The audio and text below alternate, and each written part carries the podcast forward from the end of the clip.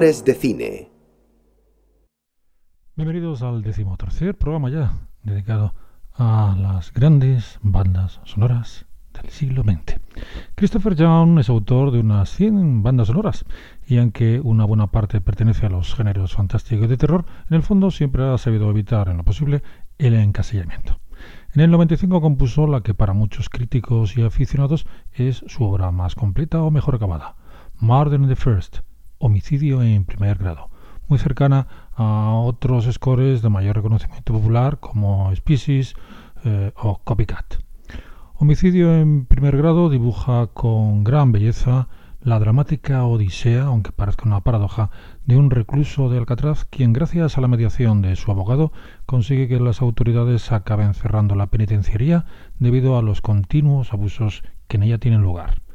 Christopher Young compone una música muy inspirada en los autores románticos, explotando con enorme pericia todas las posibilidades emocionales de la historia a través de una serie de temas que evitan el esbozo para crear personajes y situaciones muy bien perfilados desde el punto de vista musical. Obra de elegantes eh, sonoridades, pero al mismo tiempo brumosas y oscuras, asesinato en primer grado, homicidio en primer grado, en teoría, es un placer constante que no debería caer en el ostracismo. Los orquestadores, el propio Christopher Young y Pete Anthony.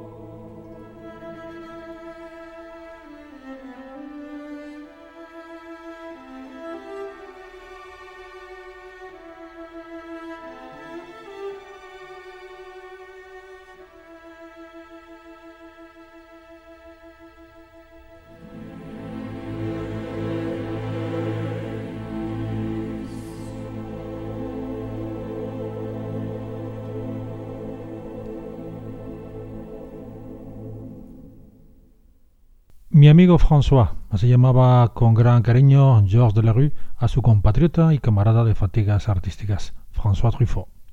Truffaut era un hombre excepcional, un ser cálido, de un gran pudor, muy tímido y con una sensibilidad exacerbada, que podía en ocasiones sorprender, pero lo que expresaba siempre estaba profundamente meditado y sentido. Palabras de un músico inmortal que mantuvo durante cerca de tres décadas una de las relaciones personales y profesionales más honestas y emotivas de la historia del séptimo arte. 1959 fue un año decisivo en sus carreras, para Truffaut por el triunfante estreno de Los 400 golpes y para Delarue debido a la participación en su primer largometraje importante, Hiroshima Mon Amour, dirigido por Alain Resnais y de enorme repercusión internacional. Ambos eran dos jóvenes llenos de entusiasmo que luchaban por abrirse un camino en el arduo mundo del cine europeo. No sería hasta un año después que sus vidas se cruzaran gracias al thriller protagonizado por Charles Aznavour, Tirad sobre el pianista. Cuando llegué a los Estados Unidos, me sorprendió comprobar que era un compositor muy conocido gracias a los largometrajes de Truffaut. Todo el mundo había visto Tirad sobre el pianista y Jules y Jim. Esta cita del propio compositor muestra no solo el posterior reconocimiento de Hollywood, donde llegaría a triunfar e incluso ganar un Oscar con un pequeño romance en el 80, sino la trascendencia de sus dos primeras colaboraciones con el realizador parisino. La segunda, Julie Jim, del 61, es hoy en día un clásico de la Nouvelle Vague francesa, movimiento que revolucionó el concepto del cine a finales de los 50 y principios de los 60, y del que Delarue fue un claro representante. La partitura, delicada como un vals vienés de sobremesa, evoca lo naturalista y cotidiano sin sobresaltos temáticos, de manera compasada y siempre desde un plácido lirismo que seduce por su belleza.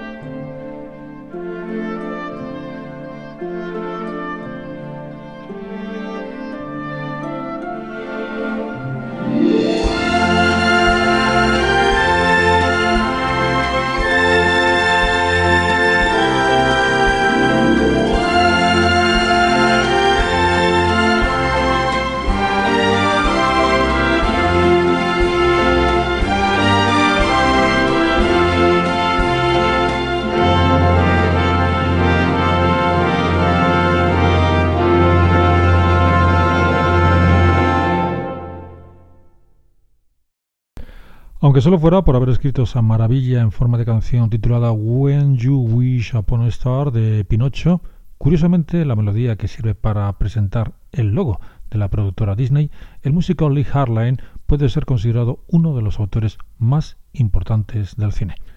Autor de cerca de 200 bandas sonoras, al igual que otros compositores que parecieron casi siempre escribir ensombrecidos por los músicos de renombre en Hollywood, tales como Roy Webb o Daniel Amfiteatrov, Harline fue un artista de contrastada solidez, en especial en aquellas producciones que le permitían expresarse con más libertad, como por ejemplo El maravilloso mundo de los hermanos Grimm, eh, o La casa de bambú, o Blancanieves y los siete enanitos. Sin embargo, la mayor parte de su filmografía corresponde a películas de serie B, que casi nunca le permitieron destacar dentro de la industria.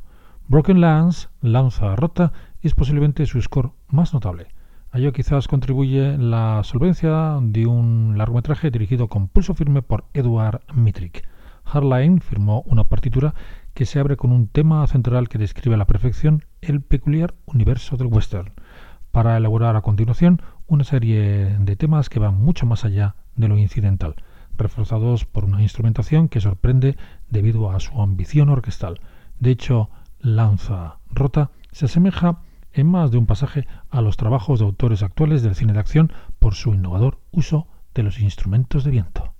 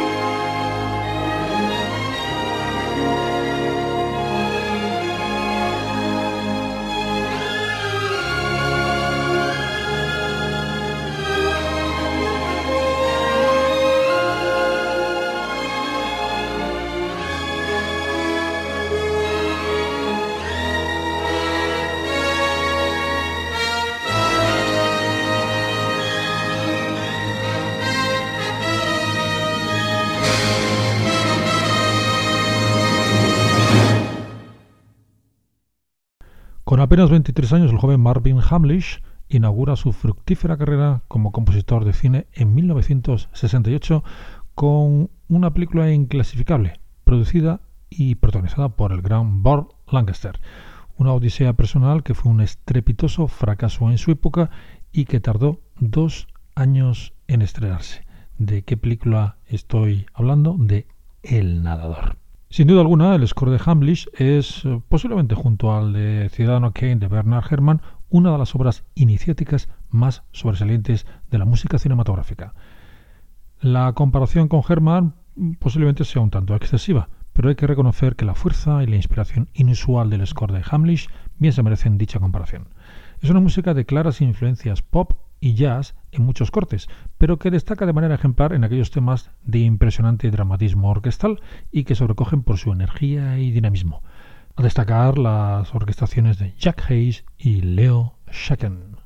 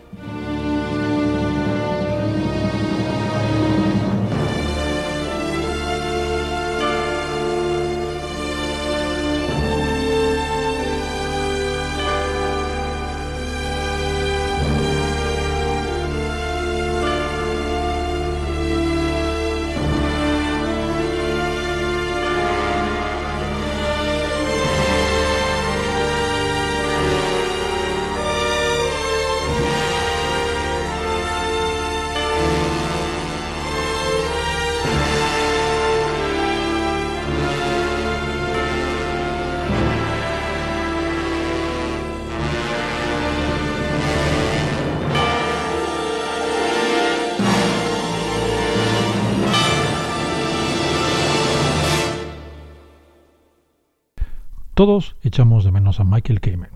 De entre sus scores, como cada gran autor, es difícil elegir una o uno, en este caso, que destaque sobre los demás. Confieso mi admiración por bandas sonoras suyas como Die Hard, que en España se tituló eh, Jungla de Cristal, Lethal Weapon, en España se tituló eh, Arma Letal, modélicas en su estilo, La Zona Muerta, Don Juan de Marco u Open Range. Pero la que permanece más en mi memoria musical es Más allá de los sueños. Oscar en su día, los mejores efectos visuales y canto sinfónico de majestuosa belleza. El score va de lo dramático a lo romántico. Un romanticismo en el fondo próximo a la sensibilidad elegante de la que Cayman siempre ha hecho gala. En un principio los productores habían contratado al maestro Ennio Morricone para componer la música, lo cual hizo, pero fue rechazada, decantándose finalmente por el score de Cayman, quien supo plasmar, desde mi punto de vista, mucho mejor en el pentagrama, toda la fuerza visual de las imágenes. Pues con una selección, como suelo hacer, ya me conocéis, de los temas, algunos de los temas que a mí más me gustan de este gran score que es Más allá de los sueños, me despido de todos vosotros. Me quedan todavía dos o tres programas en estos, en estos especiales dedicados a las grandes bandas sonoras del siglo XX. Como siempre os digo, muchas, muchas gracias por estar ahí, sobre todo en estos momentos, y os mando un muy, muy fuerte abrazo a todos.